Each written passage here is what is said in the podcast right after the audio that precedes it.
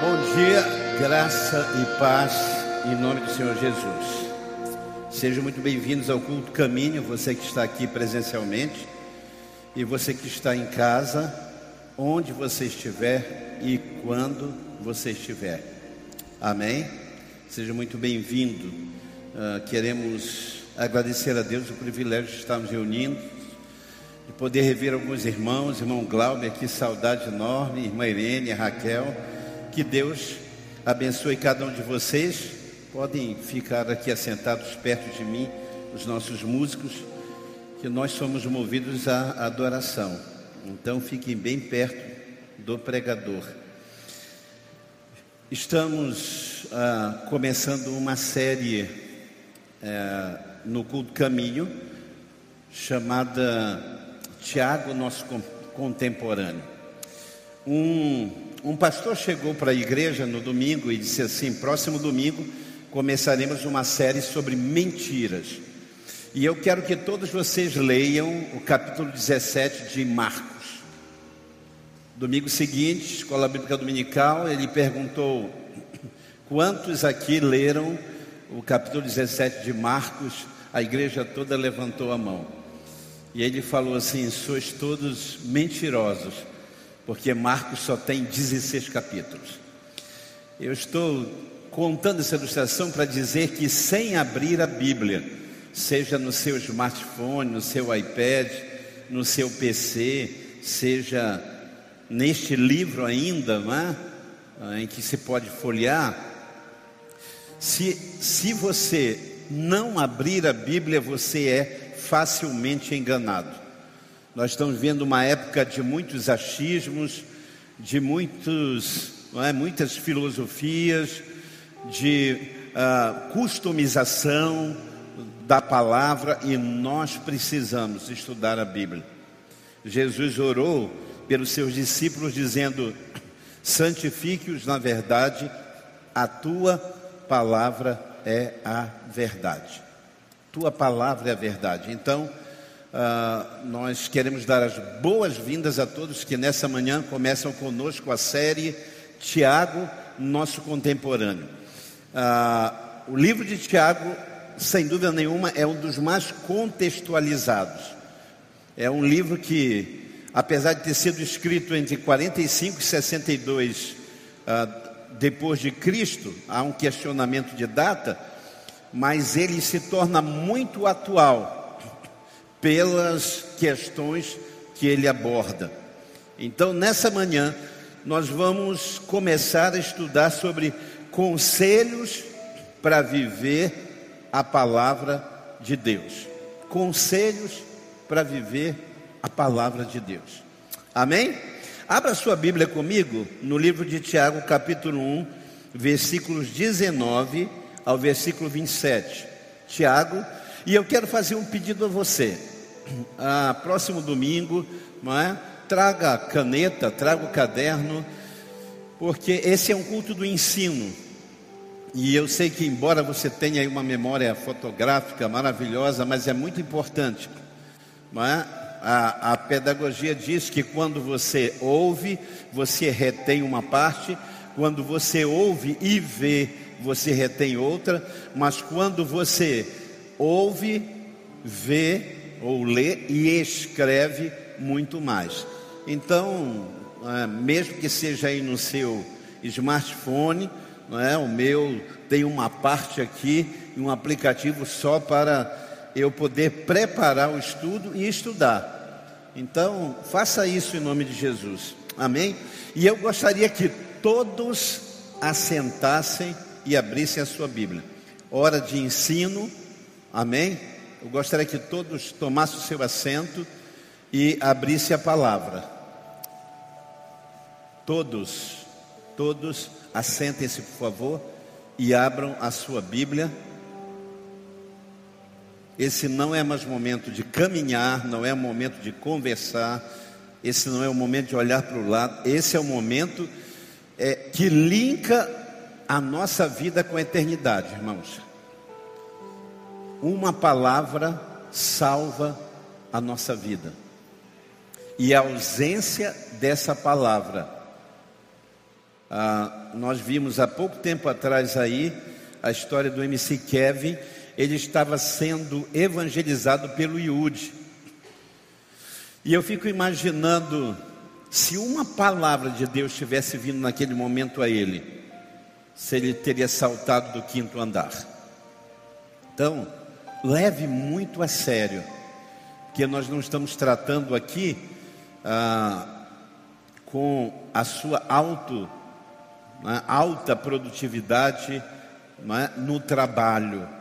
Isso aí os coaches fazem, né, os mentores fazem bem. Aqui estamos tratando de vida eterna. Amém? Vida eterna. E ninguém pode ativar isso em nós a não ser a palavra de Deus. Então vamos lá? Tiago, capítulo 1, versículos 19 em diante. Meus amados irmãos, tenham isso em mente. Sejam todos prontos para ouvir, tardio para falar e tardio para irar-se. Pois a ira do homem não produz a justiça de Deus. Portanto, livrem-se de toda impureza moral e da maldade que prevalece, e aceitem humildemente a palavra implantada em vocês, a qual é poderosa para salvá-los. Sejam praticantes da palavra e não apenas ouvintes, enganando-se a si mesmos. Aquele que ouve a palavra, mas não a põe em prática, é semelhante a um homem que olha a sua face no espelho e depois de olhar para si mesmo, sai e logo esquece a sua aparência. Mas o homem que observa atentamente a palavra perfeita que traz a liberdade e persevera na prática desta lei, não esquecendo o que ouviu, mas praticando, será feliz naquilo que fizer. Se alguém se considera religioso, mas não refreia a sua língua, engana-se a si mesmo. Sua religião não tem valor nenhum. A verdadeira religião que Deus, o nosso Pai, aceita como pura e imaculada é esta: cuidar dos órfãos, das viúvas e dos necessitados, e não se deixar corromper pelo mundo. Pai, nós clamamos a Ti que fales conosco e que apliques a tua verdade ao nosso coração. Muito obrigado. Nós te bendizemos e te adoramos por Cristo Jesus. Amém. O capítulo 1, versículo 1, nós não podemos iniciar o texto sem ler essa saudação. Tiago 1, 1 diz assim: Tiago, servo de Deus e do Senhor Jesus, às doze tribos dispersas entre as nações, saudações. Ah, a saudação de Tiago, essa carta escrita entre 45 e 62 é? da nossa era cristã, ele começa dizendo: servo de Deus e do Senhor Jesus Cristo. As doze tribos, todos nós sabemos que essas doze tribos já não existiam.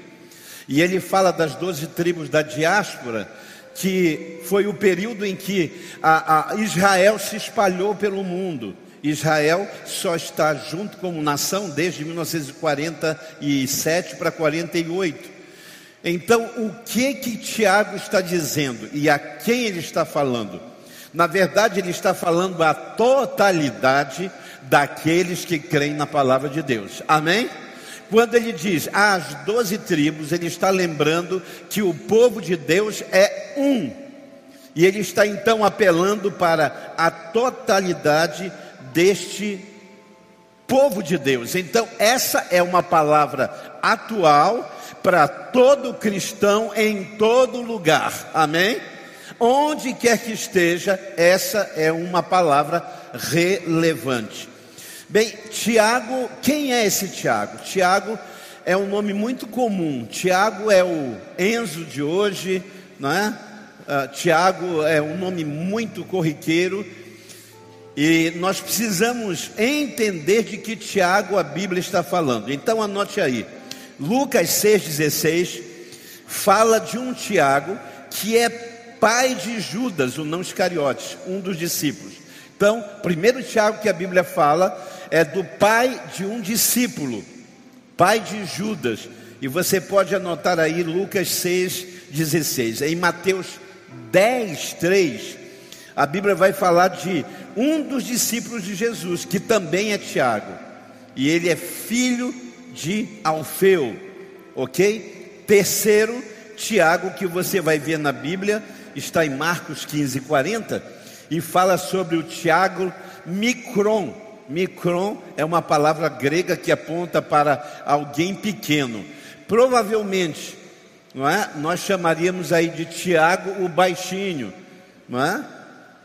Mas esse Tiago era conhecido como Tiago de uma estatura pequena.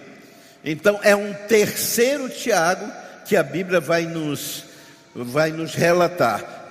Quarto Tiago, Mateus 10, 2, é Tiago, irmão de João e filho de Zebedeu. Uh, em Atos 12, 2, você vai ler que esse Tiago é o primeiro mártir de todos os apóstolos. Ele é decapitado por ordem de Herodes. Uh, Tiago é preso e é morto, e logo depois, você vai ler lá em Atos 12, 2, uh, Pedro também é preso, mas ele é livre através das orações. Então, esse quarto Tiago, que a Bíblia vai ensinar, não é? é o primeiro discípulo martirizado. E o quinto Tiago e as correntes de ensino teológico apontam para esse, o provável Tiago, autor dessa carta. Até porque esse Tiago vive um pouco mais, e o outro Tiago, que poderia ter escrito por ser discípulo de Jesus Cristo, ele morre, não é? Antes. Então, este quinto Tiago, que está lá ah, em, ah, em Gálatas 1,19, Paulo vai chamá-lo de irmão do Senhor Jesus. Paulo vai dizer: esse Tiago é o irmão do Senhor Jesus. E o que é interessante, preste atenção nos detalhes.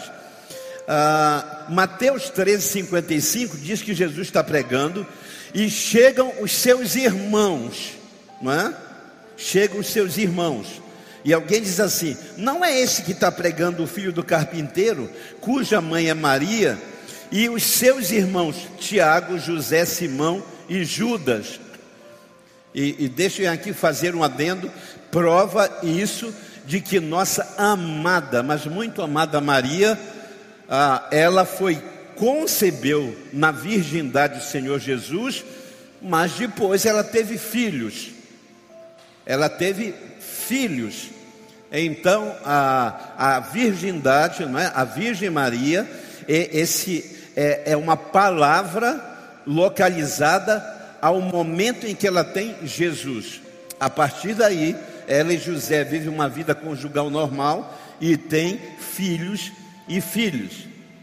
Mas preste atenção, em Marcos 13, 21, esse Tiago e seus irmãos, Jesus está pregando, e eles chegam lá com os médicos, né? Vamos contextualizar, com os médicos de um manicômio para manietar Jesus. Põe esse sujeito, põe o nosso irmão numa camisa de força porque ele é maluco. Os irmãos de Jesus, incluindo este Tiago, o consideravam louco. Achavam que eh, eh, ele estava insano, estava fora do juízo. E eu quero dizer a você que é difícil para qualquer família não cristã, muito mais uma família de judeus com tradição milenar, é muito difícil aceitar uma mudança como essa. Eu lembro de uma vez o reverendo Caio Fábio, eh, eu estava conversando com ele em Belém do Pará, e ele disse o seguinte: Você pense em nós. Ele disse o seguinte: pense em nós, comunidade do Cristo. Quantas vezes nós colocamos em xeque a palavra de Deus? Agora mesmo Bianca estava falando a respeito disso. Quantas vezes nós somos desafiados a crer E olha, Jesus já veio, já morreu, já ressuscitou, andou 40 dias entre os viventes, subiu ao céu aos olhos de todos os discípulos, disse que vai voltar e nós muitas vezes falhamos crendo em algo que já aconteceu. E aí, reverendo Caio Fábio disse assim: Você imagina uma tradição milenar como os judeus. De repente, debaixo de uma árvore, aparece um sujeito de 33 anos, que não é nem um ortodoxo, que não é nem um homem de 70, 80 anos, um varão na sua plenitude, é um garotão de 33 anos dizendo: Eu sou o que haveria de vir. Quantos de nós aqui creríamos? Provavelmente nenhum de nós. Então a família de Jesus o rejeita, não é? A família de Jesus o rejeita. Por isso, uh, Jesus fala em Mateus 10, 21 a 22. E o irmão entregará à morte o irmão, o pai ao filho, os filhos se levantarão contra os pais e os matarão, e sereis odiados por causa do meu nome. Mas aquele que perseverar até o fim, esse será salvo. Amém? Jesus está dizendo que caminhar no Evangelho implica, às vezes, a inimizade da nossa própria casa. Quantos aqui são os únicos ah, cristãos evangélicos em casa? Quem aqui? Levante a sua mão. É fácil? Não é fácil. É muito complicado esse relacionamento.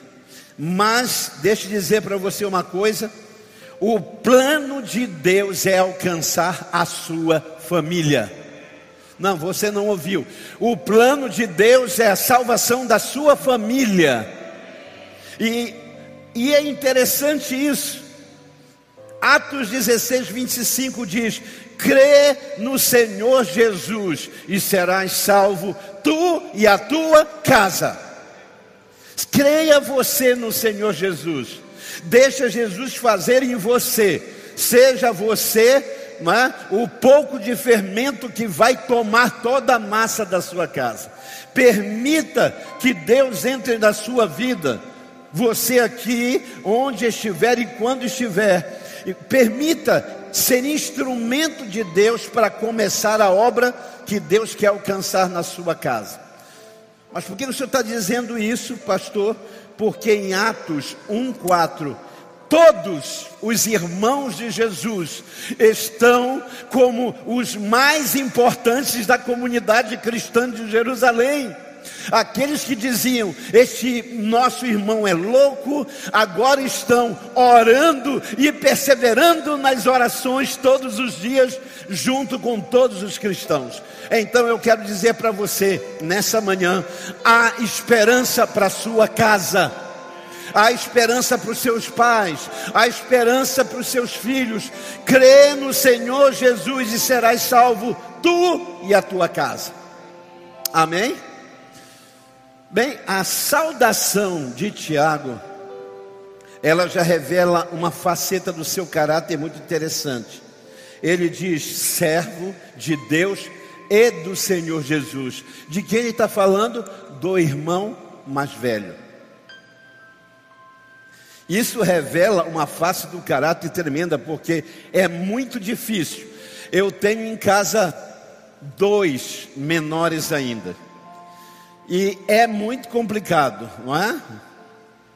Eu, quando nós saímos, às vezes a, a, precisamos fazer algo muito rápido, a gente diz, por favor, Abraão e Ohai, tome conta do seu irmão. Abraão, Davi, obedeça Abraão e Ohai. Você imagina a dificuldade de um Tiago dizer: Eu sou servo de Deus e eu sou servo. No grego é doulos. Doulos não é um servo qualquer, é alguém escravo, é alguém que foi comprado, que pertence.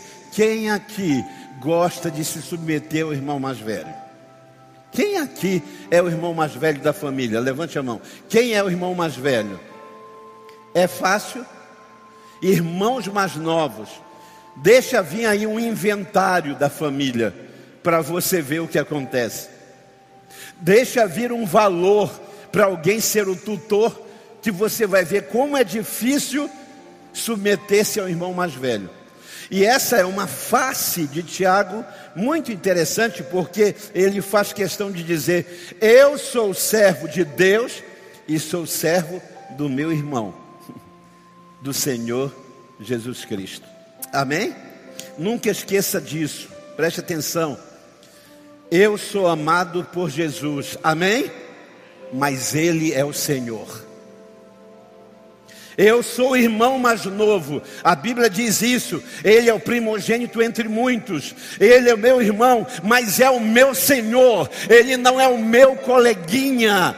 Ele não é o cara lá de cima, Ele é o Senhor dos céus, da terra e de tudo que é embaixo da terra. Ele é o Senhor do universo. Eu não posso confundir isso. Eu preciso viver essa dicotomia de ser um irmão, mas ser comprado pelo sangue dele, ser submisso a ele, seguir os passos dele. Ele é meu amigo, mas ele é o meu Senhor. Eu busco intimidade com Deus, eu dobro os meus joelhos, eu me deleito em passar momentos com Deus. Ele é meu íntimo. Eu quero ser íntimo dele mas Ele é o Senhor. E eu não posso esquecer isso. Eu não posso esquecer isso. Conta-se uma história de um rapaz que aprontava muito e o irmão dele era advogado. Eu cresci ah, numa igreja ouvindo dos pastores essa ilustração. E ele aprontava e o irmão advogado tirava. Aprontava e o irmão advogado tirava. Só que o irmão passou num concurso para juiz. E na primeira que ele aprontou, ele correu e disse: Mano. E o juiz disse: Infelizmente agora eu não sou advogado de defesa, eu sou juiz. A mesma Bíblia que diz: se você pecar, você tem um advogado que é Jesus que ainda é seu advogado, diz que ele virá e ele se assentará no trono branco e julgará as nações. Tiago, servo do Senhor Jesus Cristo. Que conselhos esse Tiago nos dá para viver na prática a palavra de Deus? Primeira coisa que ele diz é: sejam prontos para ouvir Sejam prontos para ouvir. Meus amados, tenham em mente isso. Sejam prontos para ouvir, tardios para falar e tardios para irar-se. Romanos 10, 17 diz que fé vem pela capacidade de ouvir, pela disponibilidade de ouvir. E nós estamos vivendo num tempo onde essa palavra de Tiago é extremamente contextualizada, porque nós estamos vivendo uma, uma fase em que as pessoas têm dificuldade de ouvir. Os que trabalham têm dificuldade de ouvir aqueles que chefiam, ovelhas têm dificuldade de ouvir pastores, autoridades têm dificuldade de ouvir as outras autoridades. Eu, eu lembro de que eu, eu fui consagrado a pastor é, no município de São Paulo chamado Pindamonhangaba. Era uma, era uma base do exército. Praticamente todos os irmãos da igreja eram militares. E eu estava ah, num restaurante uma noite com um irmão nosso, um diácono que era capitão. Ah, e nós estávamos chegando, na verdade, no restaurante. E quando acabamos de sentar, alguém levantou, chegou até a nossa mesa, prestou continência e disse permissão para continuar aqui. Eu imagino hoje alguém tendo que fazer isso e dizer e perguntar ao seu superior o que que ele acha. Porque estamos vivendo num tempo, primeiro, feste, um tempo que tudo, não é? O que, que a gente mais gosta de assistir? Velozes e Furiosos. Se começar um filme muito reflexão, uma temática muito complexa, ai, não, tira, tira, a gente quer a coisa rápida. E estamos vivendo também um tempo de dificuldade de nos aconselharmos, de ouvir alguém. E eu digo que no meu ministério pastoral, eu tenho três fases distintas. Uma, eu não ouvia ninguém como pastor. Algumas pessoas me acompanham aqui há mais de 30 anos, há mais de 37 anos. É? Me viram desde o princípio e eu não ouvia ninguém. Eu achava que sabia bastante, que tinha estudado bastante e que a minha jovialidade, o meu vigor suplantariam tudo, então eu não ouvia ninguém. Segundo, eu mudei a minha tática. Eu disse: bem, as pessoas estão reclamando que eu não ouço ninguém, agora eu vou fazer de conta que eu ouço, mas eu vou fazer o famoso ouvido de mercador. Eu vou fazer que ouço, mas entra por aqui e sai por aqui. E eu apanhei muito fazendo de conta que ouvia. Até que eu resolvi parar e ouvir. E comecei a me aconselhar com pessoas. E comecei a me cercar de conselheiros. Por isso a Bíblia diz: esteja pronto para ouvir e tardio para falar. Nós tínhamos, ah, na época do seminário, um grande mestre chamado Rodney Wolford. Ele era um estrangeiro e ele era doutor em ética. Você imagina conversar com alguém que é doutor em ética? É muito complicado. Ele ia contar um detalhe e ele levava pelo menos uns 30 segundos entre uma palavra e outra, mas nunca foi pego numa falha na sua palavra. Nós temos pressa de responder. E eu disse um dia desse da minha preocupação, né? Alguém disse: vamos fazer uma caixinha de respostas para o Senhor na, nas redes sociais. E eu me preocupo muito com respostas que somos obrigados a dar sem termos ouvido. Estão entendendo? Digam amém. Então, o primeiro conselho que Tiago, esse nosso contemporâneo, vai dar é: preste atenção nos outros, dê mais ouvidos, ouça mais. Qual é o grande problema dos nossos casamentos e da relação familiar é prestar atenção no outro. Meu filho caçula, a gente está conversando, ele fica, pai, pai, pai. E a gente, meu Deus. E aí você cai na real de que você não é tão bom ouvinte quanto você pensa que é. Então, primeiro conselho, ouça mais. Ouça mais os outros. Pare e preste mais atenção. Não tente resolver as coisas sem reflexão. Quando a Bíblia fala de ouvir, não é só eu pegar a minha, emprestar o meu ouvido, a minha orelha para você, mas fala de reflexão.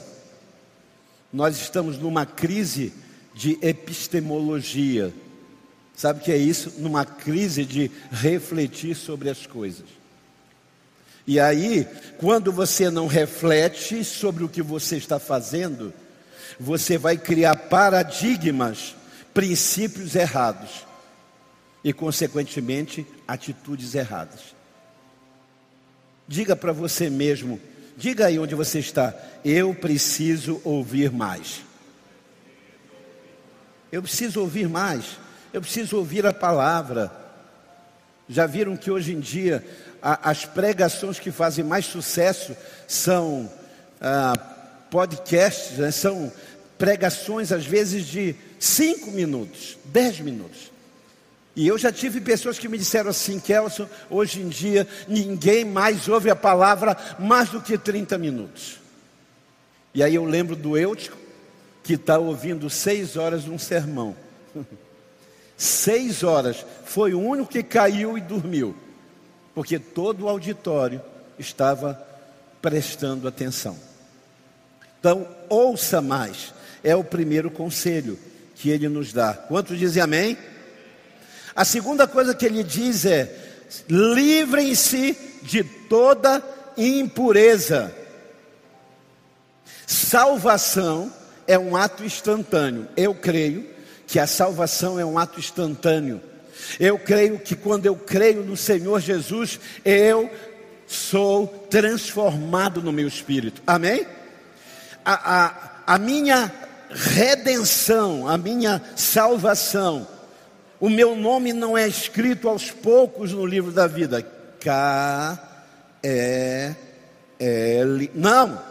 Eu creio que a salvação e a luz do Evangelho no meu espírito é instantâneo, mas santificação é um processo. Eu sou salvo, sim, mas não já. Então, eu tenho um processo de santificação. E como é que eu consigo, por exemplo, como eu consigo ser limpo fisicamente? Através da prática do banho.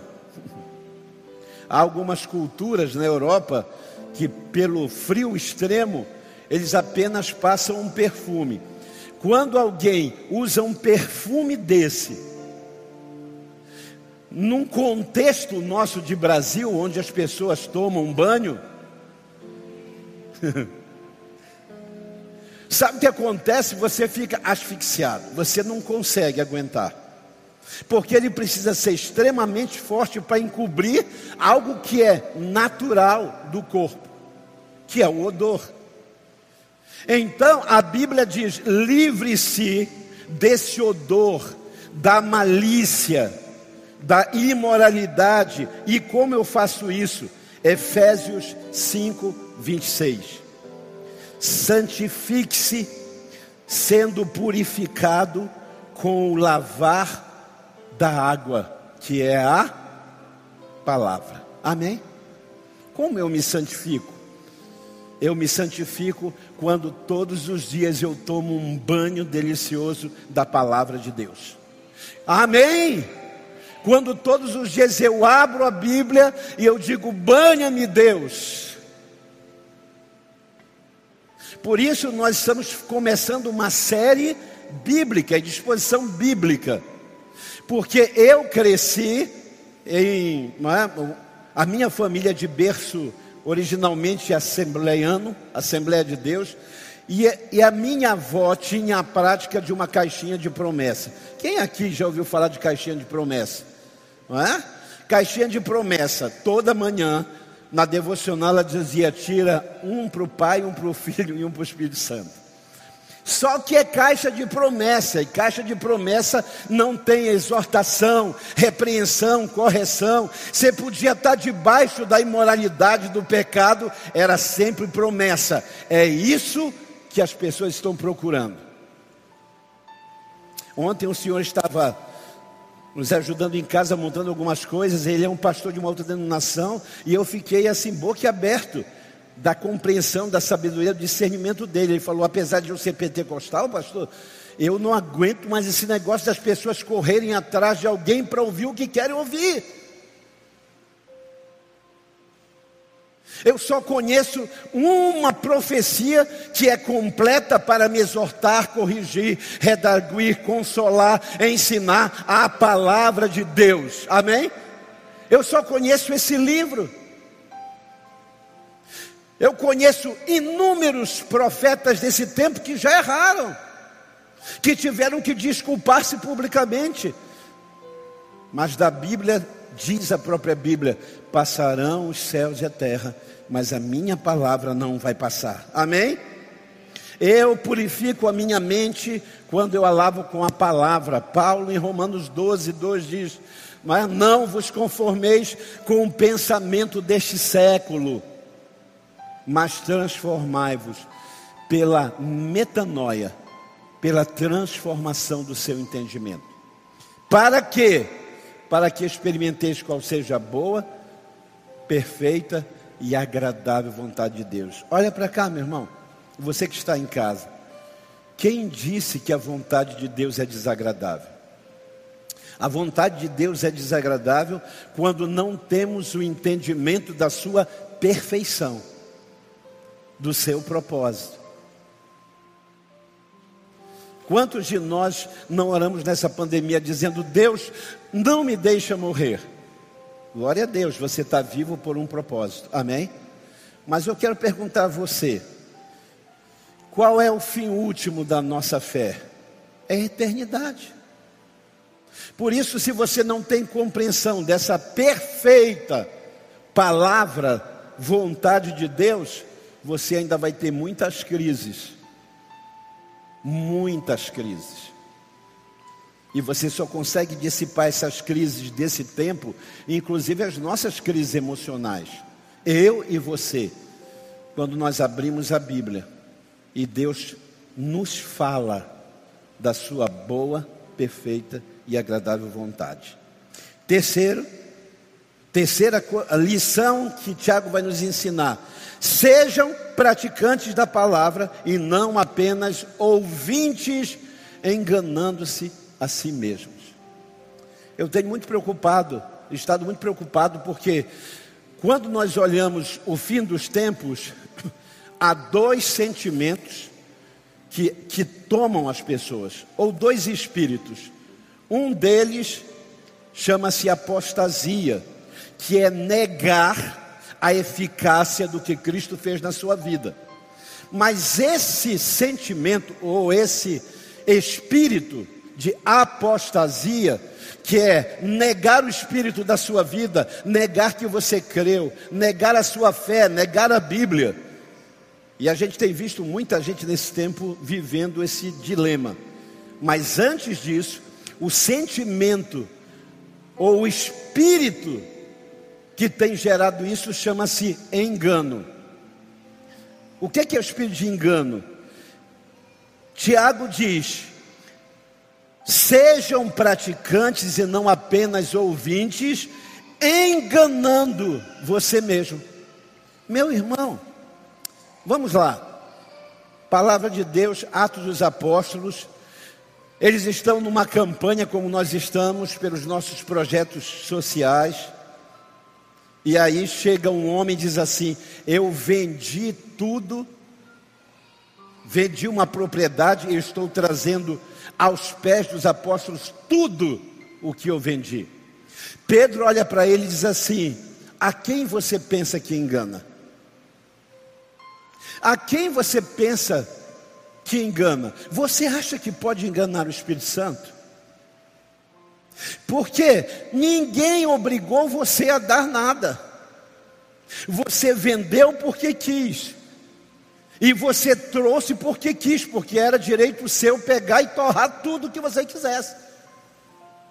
Mas você quis mostrar um princípio de mordomia usando um princípio de mentira. Por isso, você vai morrer. E a Bíblia diz que Ananias cai morto na presença de Pedro. A mesma coisa acontece logo depois com sua esposa. Queridos, a quem nós pensamos que enganamos? Você acha que é possível enganar a, sua, a você mesmo? Quando você olha no espelho e você diz, rapaz, você é lindo, você acredita nisso? É exatamente isso que você crê? Ou eu conheço pessoas, ao contrário, que são extremamente belas, olham do espelho, nossa, mas eu me acho feio. A quem você está querendo enganar? Então, Tiago vai dizer: pratique essa palavra, ainda que com dificuldade. Santo Agostinho dizia assim: eu prefiro ir capengando, é uma palavra bem nossa, não é? capengando, aquele cara que vai assim, ó. Eu prefiro ir capengando por esse caminho do que ter toda a força e rumar para fora dele. Não é fácil obedecer. Posso ouvir um amém? Não é fácil cumprir a palavra. Quem diz que é fácil obedecer, que é fácil cumprir, não, não, não leva a sério a natureza humana. Domingo passado nós pregamos a respeito disso. Gente tentando enganar ou fugir da sua natureza por esforço próprio. Ele diz: aquele que ouve e não põe em prática é semelhante ao homem que olha a sua face no espelho e depois de olhar a si mesmo sai e esquece a sua aparência. Se eu perguntar agora a você detalhes do seu rosto, que você olhou hoje de manhã, provavelmente você vai errar muito. Quantas rugas você tem? Onde é que mais franze a sua testa? Onde é que você tem um sinal no seu rosto? Provavelmente a gente já esqueceu daquele momento da chapinha, no momento não é, do gel, provavelmente. E a Bíblia está dizendo: se você ouvir hoje essa palavra, e se você não praticar, você vai ser igual a esta pessoa, que hoje de manhã se olhou, viu os detalhes, e os detalhes se perderam ao longo do dia. Estão entendendo? Diga amém. Aqui a gente está vivendo é, o que a gente poderia dizer de um confronto de imagem e realidade. É um conflito da sua imagem e da sua realidade. Quem você mostra ser e quem você realmente é. E você só será realmente, genuinamente, uma figura do Cristo nessa terra, se você começar a praticar a palavra. Se você ousar, por exemplo, quando você hoje ouve uma mensagem sobre paciência, não é? Você vai sair daqui e pega um trânsito congestionado, por exemplo, a zona norte. E aí a Bíblia diz que você precisa exercitar. Deus, a tua palavra declara isso. Deus, a tua palavra me diz isso. Deus é a tua palavra, é a tua palavra. E você vai lutando, e você vai ah, minando a natureza humana, declarando a palavra de Deus. Sede paciente na tribulação. Sede paciente. Eu quero estourar, mas a Bíblia diz: seja paciente. Eu quero brigar, mas a Bíblia diz: seja paciente. Senhor, aplica a tua palavra ao meu coração. O maior engano do cristão é conformar com um parecer cristão e esquecer de desenvolver o caráter de Cristo. Estão entendendo? Digam amém. É o maior engano. Meu irmão, deixe ser você de coração. Tem coisa muito melhor no domingo de manhã para fazer do que estar sentado num lugar ainda não todo climatizado. Tem coisa mais confortável. Tem Netflix com pipoquinha. Então é pura perda de tempo alguém que vem a uma igreja só para mostrar para a sua comunidade cristã que ele faz a coisa certa. É pura tolice. Melhor que isso é dizer: Deus, eu estou indo à tua casa para ser alimentado, e quando eu sair dali, eu serei uma imagem do Cristo muito melhor. Eu serei mais parecido com Jesus hoje. Os alcoólicos anônimos têm um mote só por hoje. Não vou beber só por hoje. Irmãos, vida cristã se vive dia a dia, dia a dia, de glória em glória, de luta em luta. Nenhum de nós, escute, nenhum de nós, a partir de mim, seremos o que Jesus quer, pulando um dia. Eu estava vendo um, um trailer de um programa não é? Um, uma, um pedacinho de um programa e eu fui falar para os meus filhos, achei muito interessante. A Tata Werneck é? estava entrevistando o padre Fábio de Mello. E é, eu creio, é um reality, é, é um talk show, mas pelo que eu vi, bem humorado. E ela disse assim, padre, evangélicos e católicos seguem a mesma palavra. Ele falou, é verdade. E aí vem a pérola dela. Ela disse, mas os pastores podem casar e os padres não. E ela diz: quem aí pulou uma página? E todo mundo cai na gargalhada. Quem, quem pulou uma página aí? Sabe, irmãos, nós não seremos o que Cristo deseja pulando páginas, pulando capítulos, queimando etapas nós só temos a possibilidade de ser o que Ele quer, se nós caminharmos na Sua vontade. Por isso Ele diz: exercite, pratique, É difícil? Pratique. Nós estamos vivendo num tempo em que a saúde até se transforma sobre, eh, já se transformou em culto no corpo. Tem gente que já não malha mais porque precisa. Tem gente que já passou desse estágio. É? Ele começou com academia e já está no fisiculturismo. Agora ele já disputa e agora ele já quer ganhar troféus. Pare e pense isso. Se nós somos tão hábeis para nos exercitar, se nós nos cobramos, eu não posso encontrar ninguém, e esse parece que é o estigma de quem malha, não é? Quando encontra alguém que não malha, ele já olha e diz: precisa malhar. Mas há um ano atrás, você era como eu, você não dizia isso.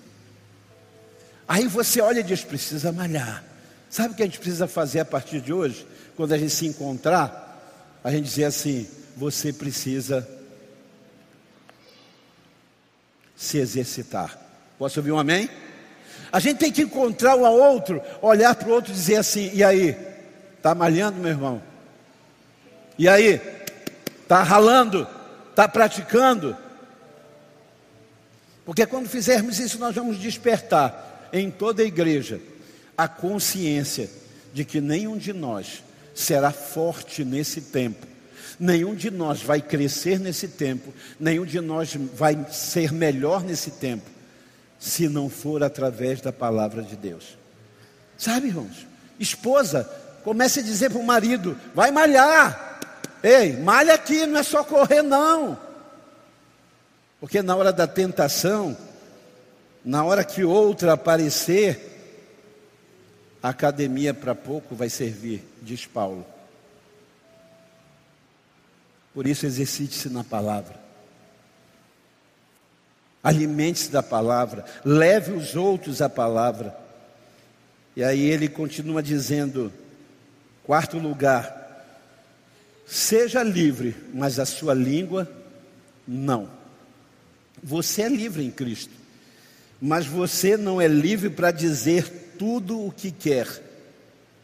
Se alguém se considera religioso e não refreia a sua língua, hoje, hoje a gente tem, a gente ainda tem uma possibilidade que eu tenho exercitado. Às vezes uma pessoa num post meu coloca uma coisa, aí eu vou lá, eu Gente, eu escrevo um textão de arrebentar. E aí, depois que eu leio tudo aquilo, eu vou e deleto. Apago. Sabe o que é isso? É o que Tiago está dizendo. Se você é um religioso, se você acredita naquilo que você vive, nessa fé e nessa palavra, guarde a sua língua Amém? Guarde a sua língua. Guarde. Ele começa falando de ser breve para ouvir e tardio de falar. E ele está dizendo agora que quem não tem cuidado com a sua língua, incendeia, incendeia as situações. É o que ele vai dizer no 3,5. A língua é um pequeno órgão, mas se vangloria das desgraças que é capaz de fazer. Ela se vangloria do que ela é capaz de causar. Ela é como algo pequeno que incendeia um bosque a partir de uma fagulha, uma palavra. E se tem uma coisa que a gente precisa, irmãos, como cristãos, é guardar a nossa língua. Porque cristãos são conhecidos pelo que pensam, diz a Bíblia, pela maneira como agem, é o testemunho, o pensamento, e cristãos são conhecidos pelo que dizem. Posso ouvir um amém? Por isso, Paulo vai dizer aos Efésios: Não saia de vossa boca nenhuma palavra torpe. Uma vez nós estávamos numa classe de EBD, das criancinhas, e a criança soltou um palavrão daqueles cabeludos. Estou dando um exemplo do que a língua pode ocasionar na personalidade de alguém que está sendo formado. E quando essa criança soltou aquele palavrão, A tia, claro, meu filho, não fale isso. Olha, essas coisas que a gente ouve na, classe, na escolinha lá fora, não é para repetir. Ela disse: não, foi na escolinha, meu pai. E o pai era presbítero. Sabe, hoje em dia a gente já fica procurando o que é palavrão aqui. E ouço gente dizendo assim: não, mas esse não é palavrão em São Paulo. Você está em Macapá, meu filho. A gente fica buscando justificativas para a nossa palavra irônica, para a nossa palavra ferina, para a nossa palavra. Eu, eu, eu lembro de uma história do Zé do Bode. E o Zé do Bode era um sujeito que todo mundo na cidade chamava ele. E Zé do Bode? E ele ria e brincava. E um dia, notícia trágica: Zé do Bode matou um sujeito. E aí disseram, mas como? Por que você matou? Ele falou, porque ele me chamou de Zé do Bode. Mas todo mundo na cidade chama do Zé do Bode. Ele falou assim, mas vocês não viram do jeito que ele me chamou, de Zé do Bode. Sabe o que é isso, gente? É que a nossa palavra, diz a Bíblia, tem que ser temperada. Se nós não temos o que dizer que edifique, então fique calado. Fique quieto. Ouça mais. Eu nunca vi ninguém ser julgado porque ouviu demais. E eu já vi muita gente condenada por aquilo que disse. Então, pare de incendiar a sua família. Às vezes em família está havendo uma discussão e você chega lá para botar lenha com palavra, para alimentar. Pare de alimentar Fake news agora é, é a nova palavra para fofoca, não é? Para a old fofoca. Agora é fake news. Pare de alimentar pessoas que te procuram para falar de outros. Só existe fofoqueiro com a boca porque existem fofoqueiros com os ouvidos. Porque tem gente que se presta. Quer ser um cristão genuíno? Tiago diz: da mesma boca não pode sair bênção e maldição. Amém? Da mesma boca não pode sair bênção e maldição. Seja abençoador. Seja abençoador com as suas palavras. E aí ele termina dizendo: esse é o slogan de uma igreja em São Paulo que eu fiquei muito impactado nessa mensagem. Cuidar é o novo jeito de amar. A Bíblia diz que aquele que não cuida dos seus, primeiro, negou a sua fé. Quem não cuida dos seus, negou a sua fé e é pior do que um incrédulo. Então, quer amar? Quantos aqui querem amar? Levante a mão e digam amém. Quantos aqui querem ser amorosos? Então, cuide de alguém. Cuide. Cuidar é o novo jeito de amar. A religião que Deus, o nosso Pai, aceita como pura e imaculada é: livre-se da corrupção do mundo e cuide de alguém. Cuide da viúva, cuide do órfão, cuide do necessitado, cuide do estrangeiro, cuide de alguém. O melhor jeito de amar é cuidar de alguém. Quer ser um cristão? Eu não consigo entender um cristão que consegue orar sem lembrar da viúva, do órfão, do necessitado. Eu não consigo entender um cristão que consegue ganhar e não socializar o que tem com alguém. Eu não consigo entender. Cristãos que passam por cima de cadáveres, e eu já vi noticiários em que pessoas passam por cima dos cadáveres, tirando foto no calçadão de Copacabana, como se ali estivesse um inseto. Você quer ser um cristão? Cuide de alguém. Escolha alguém para cuidar. Ah, eu não? Eu não consigo cuidar. Você tem uma comunidade cristã que cuida de pessoas. Amém? Ajude-nos a cuidar. Essa é a verdadeira religião. Essa é a verdadeira religião. Eu lembro que alguns anos atrás, uh, pastor Lucas me disse assim: Pai, 90% da juventude quer Deus, mas não quer a igreja. Eu falei: Meu Deus, como é que nós vamos falar de Deus para uma juventude que quer Deus e não quer igreja, esse modelo de igreja que está aí na mídia social? E ele disse assim: Mas eu tenho uma boa notícia para o Senhor.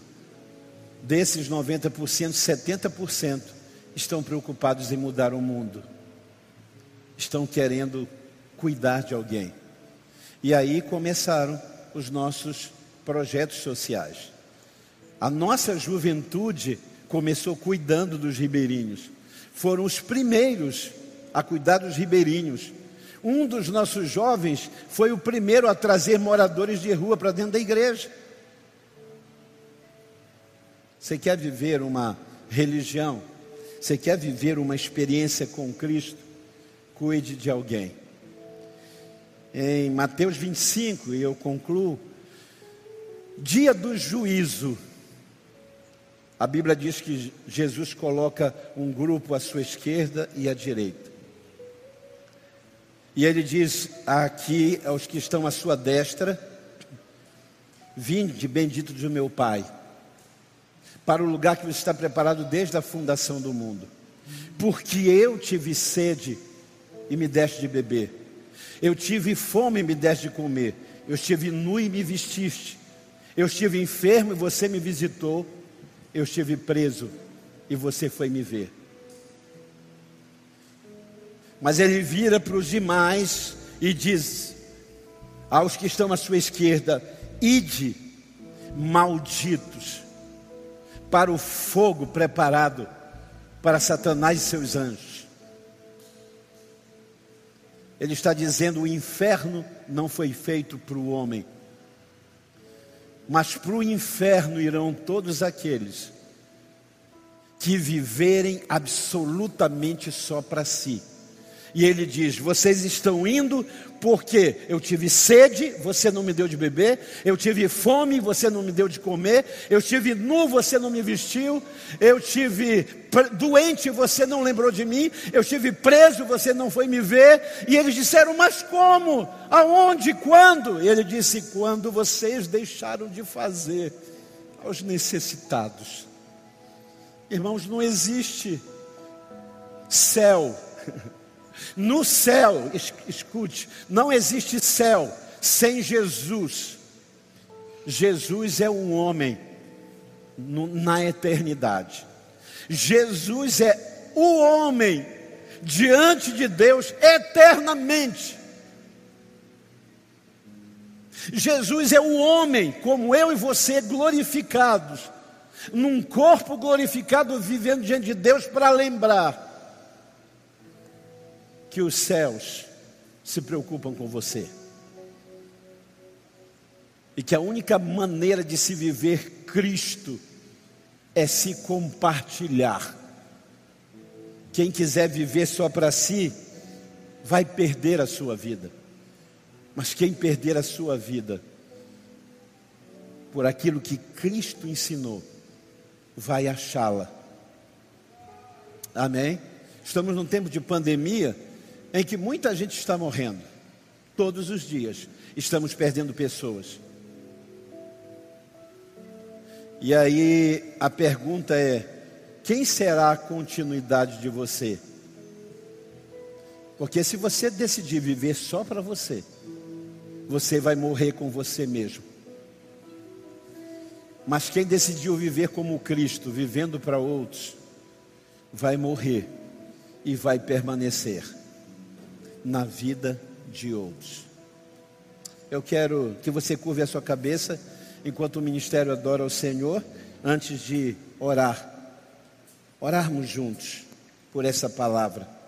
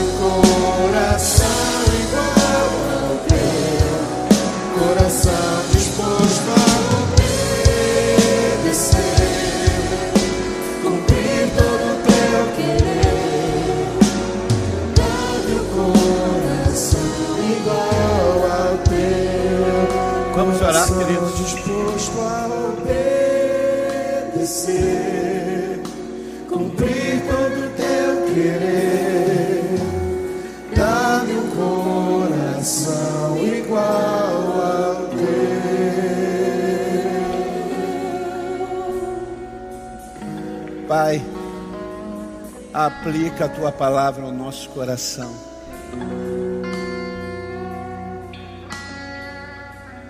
Ensina-nos, Senhor, a exercitar-nos nessa palavra. Que ela provoque uma metanoia, uma transformação, uma revolução em nós. Tu não nos sentastes esta manhã para ouvir a palavra, para sairmos do mesmo jeito. Dá-nos, ó Deus, um coração igual ao teu, disposto a ouvir, disposto a cumprir, a obedecer e a ser transformado. Ó Deus, vá falando dentro de cada um de nós, até que isso seja parte de nós. Vá falando até que a tua voz se misture ao nosso caráter e sejamos como tu és. Por Cristo Jesus, diga amém. Dê um aplauso ao Senhor. Aleluia.